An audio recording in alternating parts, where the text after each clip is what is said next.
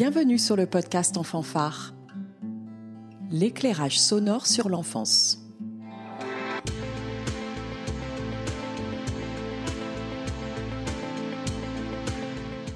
Il était une histoire, épisode 3, interview de professionnels.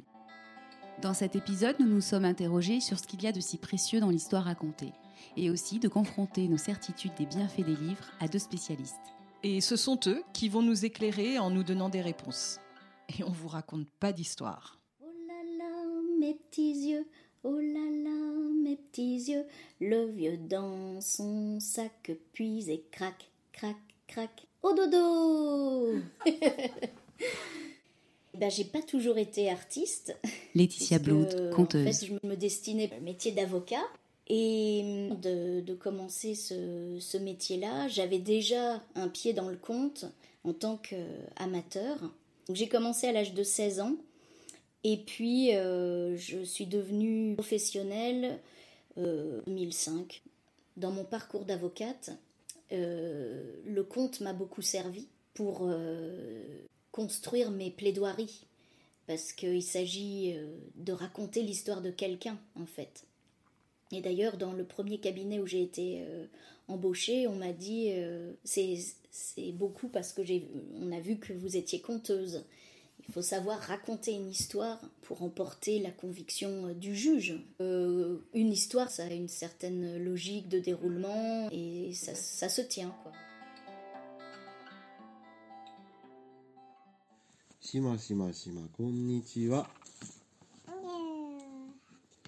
ぐるぐるぐるこんにちはぐるるるるるるるしましましましましますいすいこれ魚魚さんたち魚さんたち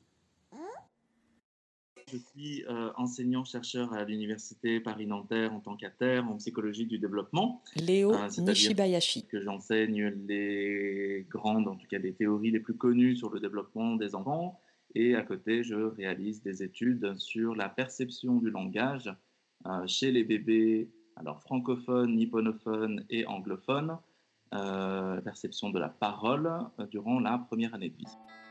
Combien de fois nous avons entendu Raconte-moi une histoire Raconte-moi une histoire Mais c'est quoi dans le fond une histoire? Laetitia nous en donne sa définition.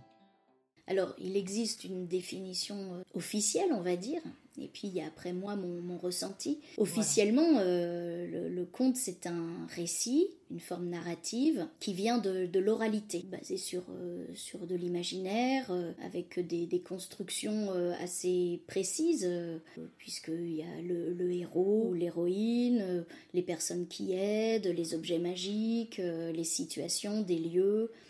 Après, il y a, il différentes sortes de, contes. Il y a le conte merveilleux, qui est un conte qui commence par Il était une fois et qui se termine toujours bien. C'est un conte porteur d'espoir. Souvent, dans ces contes-là, qu'il y a trois frères ou trois sœurs qui sont la représentation d'une seule et même personne, c'est-à-dire nous. Ce sont des contes euh, initiatiques qui nous font traverser des épreuves et qui nous apprennent que dans la vie, euh, il faut souvent s'y reprendre à plusieurs reprises pour euh, réussir et savoir accepter l'aide aussi euh, qui est là au bord du chemin, souvent représentée par une vieille bonne femme que les deux autres ignorent. Le personnage va s'en sortir et euh, l'histoire sera résolue. Donc euh, voilà, ça c'est le conte merveilleux. Il y a des légendes. Les légendes, elles sont attachées à un lieu ou un personnage qui existe vraiment, mais auquel on a attaché des- choses imaginaires. Il y a le mythe, la mythologie, euh, ça ce sont souvent bon, ce sont des histoires pour expliquer le monde. Pourquoi le monde est comme ça, les choses sont comme ça, tel équilibre, etc. Et ce sont souvent des histoires qui se terminent noires ou des histoires assez sombres. Euh, Le conte étiologique qui explique aussi pourquoi, par exemple, l'éléphant a une, a une trompe, pourquoi ceci, c'est des contes de pourquoi. Et puis euh, des contes philosophiques. Aussi une caractéristique pro- propre au conte, c'est que euh, c'est un récit de littérature orale. C'est-à-dire ça s'écrit oralement et ça se transmet oralement. Après, bon, par exemple, Andersen qui a écrit des contes, on appelle ça des contes d'auteurs. euh, ou des auteurs modernes qui, qui, qui écriraient des contes, ce sont comme Gripari, ce sont des contes d'auteurs. On sait qui les a écrits. Alors que vraiment le, propre du conte en général, c'est on ne sait pas qui a mmh, créé ça. Voilà. Et de la transmission qui s'est mmh. enrichie par tout ce que les conteurs ont pu ajouter, mettre d'eux-mêmes. Alors que se passe-t-il quand on raconte une histoire à un enfant? Comment vogue-t-il sur ce flot de mots? Léo nous plonge dans le cerveau des tout petits. Ça commence in utero, donc dans le ventre de la maman, ça, c'est pas forcément une connaissance qui est répandue. Les enfants sont capables d'entendre ce que l'on appelle la prosodie de la parole, c'est-à-dire le rythme ou la musicalité, la mélodie de la parole, euh, et chaque langue possède sa propre prosodie et permet de véhiculer des émotions. Un exemple pratique que j'aime toujours donner, c'est euh, imaginez-vous, vous par exemple dans une piscine et euh, vous entendez votre, votre mari ou votre épouse qui parle à l'extérieur, euh, vous ne pouvez pas distinguer les mots euh, qui sont prononcés, mais vous êtes capable de savoir si votre femme est énervée, ou alors si elle est inquiète, ou euh, si elle est heureuse. Dans le ventre de, de la maman, c'est à peu près la même chose, c'est-à-dire que l'enfant va être capable de percevoir toutes ces notes émotionnelles dans la parole. Euh, lors du troisième trimestre de grossesse, hein, les bébés commencent déjà à avoir un système auditif quasi développé, quasi mature, et euh, donc les enfants in utero sont déjà capables d'entendre la voix de la mère ainsi que celle du père, mais bien entendu celle de la maman reste quand même la plus importante vu qu'il y a une conduction à travers le liquide amniotique et le corps. Et on pense souvent à tort hein, que le langage n'apparaît qu'avec l'émergence des premiers mots chez les, les enfants, donc ça peut commencer plus tôt comme plus tard. Et l'apprentissage du langage, c'est d'abord la perception, hein, puis la compréhension des mots et enfin la production. Donc, il a d'ailleurs été euh, prouvé hein, par plusieurs euh, articles scientifiques que les enfants dès l'âge de 6 mois sont capables de reconnaître leurs prénoms, euh, les mots papa, maman, qui sont les plus importants en, termes de valence émotionnelle, et tous les mots qu'ils entendent fréquemment, comme biberon, pied, main, couche, etc. Puis donc, une fois les mots, euh, les tout premiers mots produits, s'enchaînent très rapidement d'autres mots et on assiste à ce que l'on appelle dans notre domaine une explosion lexicale vers l'âge de, de deux ans. Et les enfants vont commencer à faire des phrases de plus en plus complexes, de plus en plus construites. Donc, ça veut dire qu'il y a un développement également au niveau de leur syntaxe. Et euh, tout au long du développement du langage, tout ce qui sera produit vocalement par les parents, et je dis bien par les parents ou en tout cas l'environnement très proche de l'enfant, aura une valence émotionnelle importante et donc sera euh, une amorce également cognitive très importante.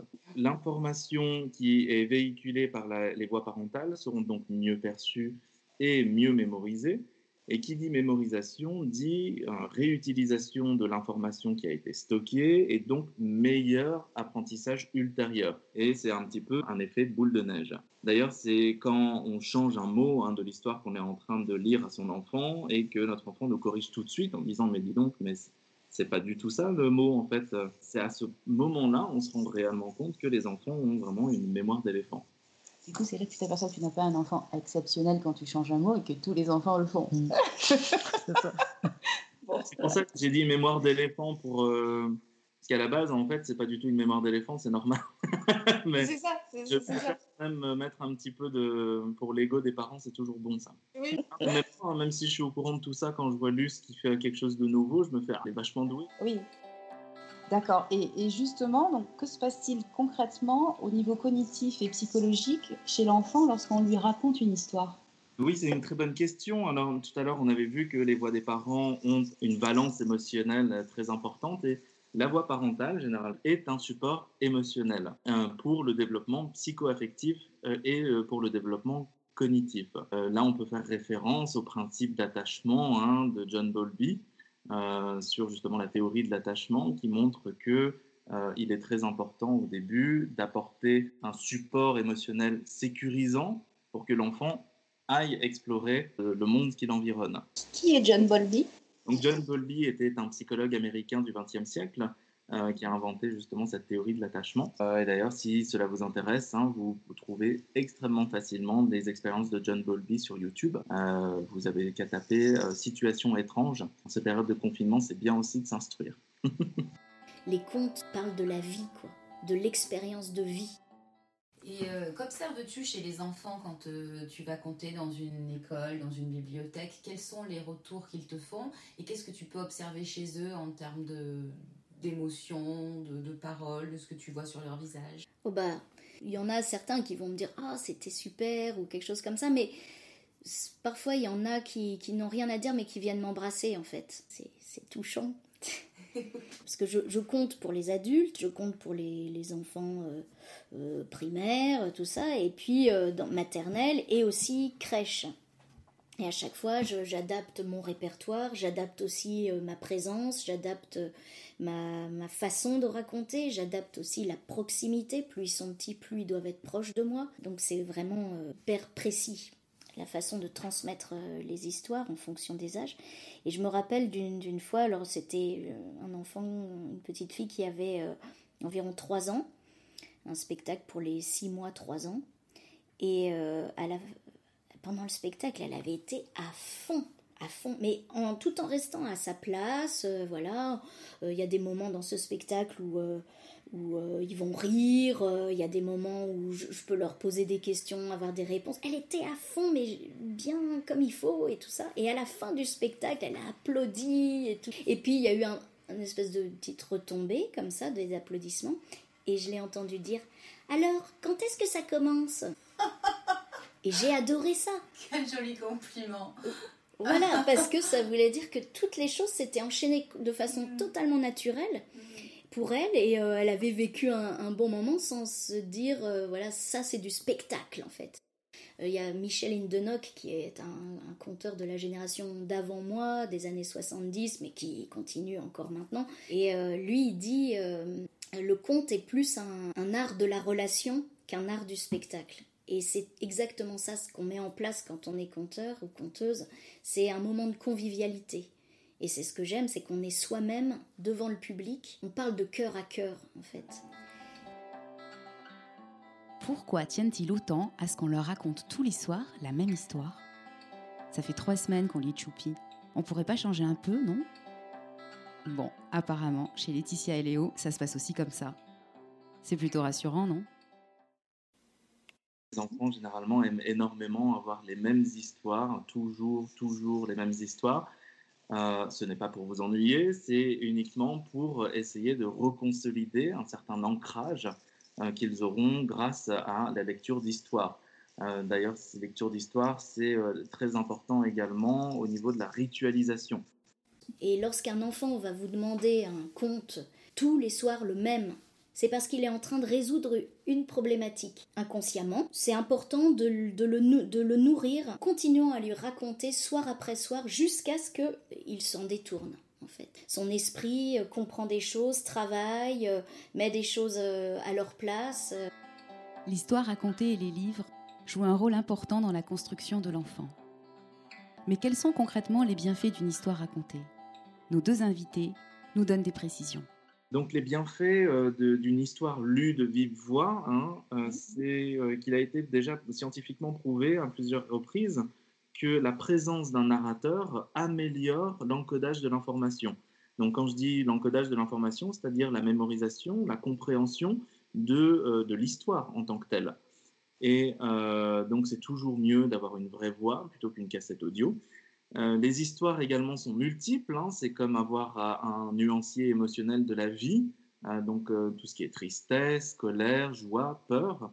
ça permet un développement de la compréhension de ce qui est une morale et de ce que sont les règles, alors plus tard les règles sociétales, et un développement également du jeu et de la prise de parole. Par exemple, une maman qui dit Et là, le lion arrive. Et qu'est-ce qu'il dit le lion? Et là, c'est au tour de l'enfant d'imiter le lion. Donc c'est vraiment une sorte de, jeu, de tour de rôle, et tout ça c'est un très bon euh, apprentissage pour devenir un être sociétal. Autre point qui est très intéressant, le développement de la théorie de l'esprit. Hein, la théorie de l'esprit, c'est comprendre que l'autre ou que autrui peut avoir une autre représentation que celle que j'ai. Donc je vous explique un petit peu plus, plus précisément, c'est-à-dire comprendre que euh, si un autre enfant est en train de pleurer, c'est sans doute parce qu'il euh, est tombé, ou alors, en tout cas, c'est de faire des hypothèses pour expliquer un état qu'un enfant voit. Et euh, le fait de lire des histoires aux enfants, c'est de comprendre qu'il y a plusieurs protagonistes dans une histoire et que chacun de ces protagonistes ont des vécus et des ressentis différents. Euh, pour reprendre aussi dans la théorie de l'esprit, euh, au niveau émotionnel, c'est extrêmement important. Donc comprendre que l'autre a des émotions différentes des miennes, ça c'est une étape qui est vraiment cruciale dans le développement de l'enfant. Et les lectures d'histoire permettent justement aux enfants de prendre le rôle tour à tour des protagonistes de l'histoire, d'être empathiques et euh, d'éventuellement s'identifier à des héros, des, héroïnes. Oui. Euh, ce qui est important dans la lecture d'histoire, c'est également la lecture partagée. Cette notion de partage est extrêmement importante hein, avec les enfants. Euh, on ne va pas leur mettre un bouquin dans les mains et, et un diamo, non pas du tout. C'est vraiment un, tout un univers, un domaine fantastique. Et euh, c'est extrêmement bien d'ailleurs, même en cours de journée, euh, même si ce n'est pas le moment de lire de l'histoire, de demander à, son enfant, euh, tiens, est-ce que tu te souviens de l'histoire du canari? Et l'enfant peut mettre à sa sauce l'histoire et ça permettrait un développement au niveau affectif. Alice, voudrais-tu avoir l'obligeance d'écouter ta leçon d'histoire? Oh, excuse-moi, mais je n'arriverai jamais à m'intéresser à un livre sans images. C'est pas drôle. Ma chère enfant, il y a dans notre monde de nombreux livres de valeur qui ne sont pas illustrés. Dans votre monde peut-être? Mais dans mon monde, les livres ont tous de très belles images. Euh, à chaque âge, c'est plaisir en fait. Et euh, il y a une, une, psychiatre qui s'appelle Marie Bonafé qui, qui a dit le bébé a besoin, pour son développement personnel, le bébé a besoin de lait de caresses et d'histoires. On est tous euh, euh, voilà, intéressés par des histoires et euh, c'est bien de les nourrir dès l'enfance. Alors au tout début, on va avoir des, plaisirs de peau, on appelle ça plaisir de peau, où on caresse l'enfant, on le touche en, disant des choses, en racontant. et, et l'enfant petit à petit va prendre conscience de son corps, parce qu'au début, il est complètement en fusion avec le corps de la mère. Et puis petit à petit, euh, on va avoir euh, les jeux de balancement, où euh, là, y a, on joue sur partir, revenir, partir, revenir. Donc ça, c'est aussi très important dans les phases de séparation, pour préparer l'enfant à la séparation, par exemple pour la crèche ou à la chez la nounou hop, on part, mais on revient, on part, on revient. Et c'est. Ils s'amusent énormément avec ça. Après, en grandissant, on peut faire des, jeux de, chute, bateau sur l'eau, et hop, on tombe. Ah Ou de, des jeux de saut avec euh, Adada, euh, des choses comme ça. On s'amuse sur les. Mais il y a ce contact. On est très en contact avec l'enfant. Il y a ensuite euh, les, jeux de mains où on caresse les mains. Dans, dans mon jardin, il y, a, il y, a, un bassin. Dans le bassin, il y a une petite bête qui monte, qui monte, qui monte. Et là, hop, on va chatouiller dans le cou. Il y a les, les jeux de visage. Euh, je fais le tour de ma maison. Et euh, hop, on touche les yeux, on touche le nez. Donc on, dit, on, on apprend à l'enfant où sont ces, enfin voilà toutes les parties de son corps même dans jusque dans le détail du visage et euh, c'est c'est on, apprend on transmet à l'enfant au travers d'histoires euh, la découverte de son corps quoi de son propre corps euh, et puis ensuite, il y a les, jeux de doigts où on va toucher un doigt.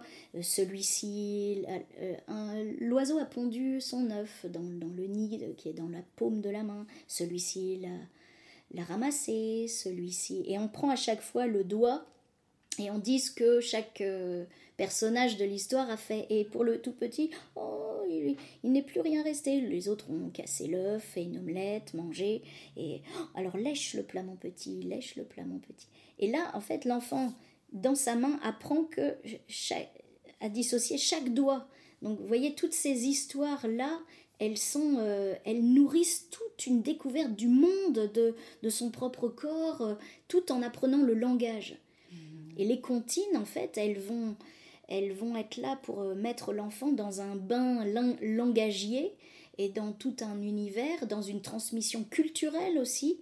Et elles vont être là pour apprendre à l'enfant quelle est la musicalité de sa langue. et les enfants sont très très sensibles quand ils sont dès le plus jeune âge en fait aux rimes et aux allitérations. Donc moi par exemple dans ma façon de raconter aux tout petits, je vais avoir des choses rimées, mais même qui me viennent spontanément parce que je n'ai pas de texte, mais je vais avoir des phrases assez courtes mais et rimées ou en allitération. Et il y a des comptines comme ça qui vont euh, apprendre, euh, euh, qui vont travailler sur le i, ou qui vont travailler sur le o, qui vont travailler sur le ou, qui vont travailler sur le a. Et donc l'enfant petit à petit, en, apprenant ces comptines, qui sont des, des jeux en fait, où on, chante et on, s'amuse avec la langue, parfois ça n'a aucun sens. Euh, et, euh, mais on apprend à parler en s'amusant et, euh, et, en découvrant sa culture aussi. Voilà.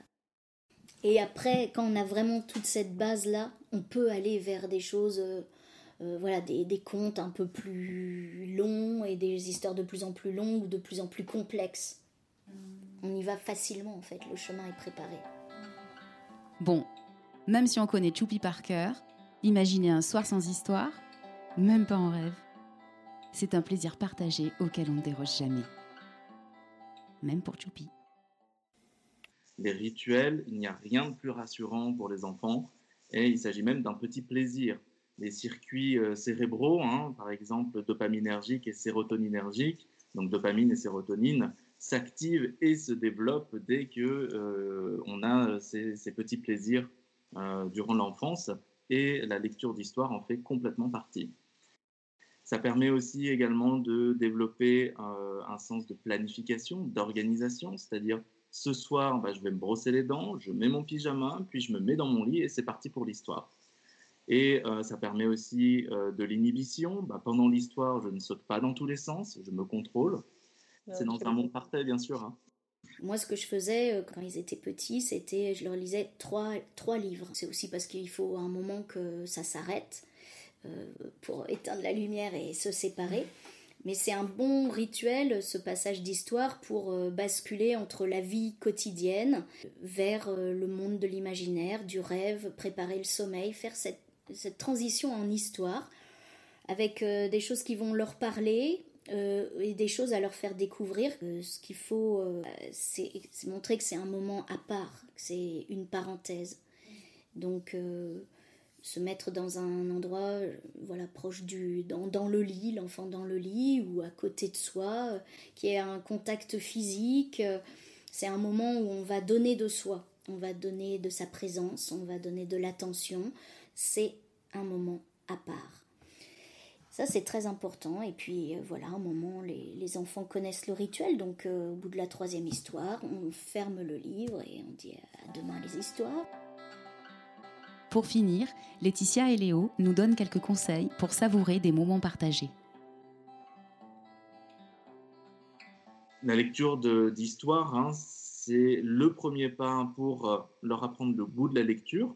Après, eux, quand ils seront seuls, ce désir de prendre un, ce bouquin, euh, cet objet papier, et plus tard proposer des lectures euh, de romans fantastiques ou de science-fiction pour justement faire le lien avec l'imaginaire qu'ils ont développé plus tôt avec les histoires que euh, vous leur avez lues. bien sûr, il faut toujours faire attention aussi hein, aux livres que qu'on choisit pour les enfants. Il faut quand même essayer d'éviter au plus possible l'hyper simplification du vocabulaire et de la syntaxe et ça, je le dis euh, même pour les enfants qui ne savent pas encore parler. Un deuxième point, ce serait euh, de ne pas avoir peur d'utiliser des mots complexes. C'est pas la meilleure des solutions. Euh, il y a un moment, il va falloir bien qu'ils entrent dans le monde adulte. Et quoi de mieux que de les préparer à ce monde adulte avec des mots qui sont un petit peu plus complexes. D'ailleurs, j'aimerais rajouter aussi une, éventuellement une dernière information sur le fait que on entend souvent cette idée il ne faut qu'une seule langue à la maison. Alors maintenant, de plus en plus de foyers sont multilingues. Et euh, dès les premiers mois, il faut absolument pas avoir peur euh, de parler à l'enfant dans plusieurs langues, car ils sont de toute manière capables de distinguer les deux langues, ces deux prosodies, et de faire la part des choses. Et de pouvoir alterner entre les différentes langues qui leur sont familières et les différentes histoires, parce qu'on ne lit pas forcément les mêmes histoires dans les mêmes langues. On peut aussi s'amuser à prendre une histoire, la lire dans une langue et aussi dans une autre langue. Pour intéresser un petit à un livre, euh, moi ce que j'avais remarqué de ma propre expérience, c'est qu'il fallait trois ou quatre lectures avant que l'enfant s'asseye à côté de moi vraiment pour suivre complètement l'histoire. C'est-à-dire que bah, au début, il connaît pas le livre, donc euh, on, commente les images. Oh tiens, regarde, tiens, il y a un chien là. Oh, bah, regarde, là, il est tombé dans l'escalier. Euh, ouais, et, l'enfant va continuer à jouer de son côté, va, de temps en temps va jeter un coup d'œil et puis repart. Voilà, faut pas se formaliser, faut le laisser faire. Deuxième soir, on revient, même histoire, et euh, on recommence le commentaire. Euh, parfois, dès le deuxième soir, peut-être l'enfant va rester un peu à côté, et puis là, on, on va lire, tiens, une phrase, une phrase à un moment. Euh, bon, si on voit que l'enfant est réceptif, on peut en, lire plusieurs, mais ne pas se formaliser si on ne peut pas encore lire vraiment le livre avec l'enfant. Il faut surtout pas lui dire euh, reste là, regarde, et regarde là. Donc on laisse vivre son truc. Et puis euh, comme ça, trois ou quatre soirs où petit à petit on va arriver à ne plus seulement raconter soi-même comme ça en, commentant quelques images pour arriver jusqu'au bout du livre, mais en lisant vraiment le texte. Mm. Et puis après, il y a le plaisir de l'enfant qui va lui-même aller chercher ce livre-là et euh, pour lire. Et donc euh, moi, ce que je faisais euh, quand, quand ils étaient petits, c'était je leur lisais trois, trois livres.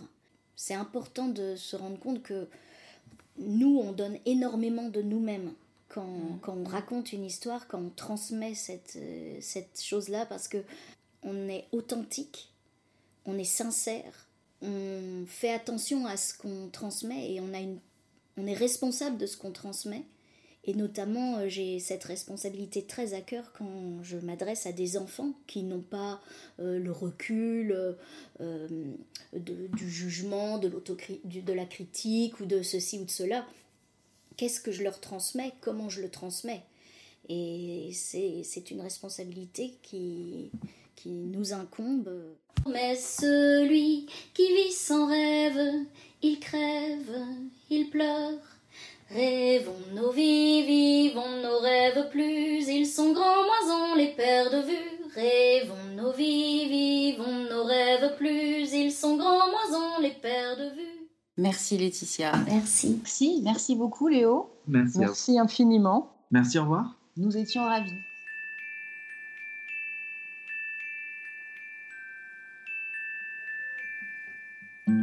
Retrouvez tous les épisodes du podcast En fanfare sur toutes les plateformes d'écoute et sur tous les réseaux sociaux.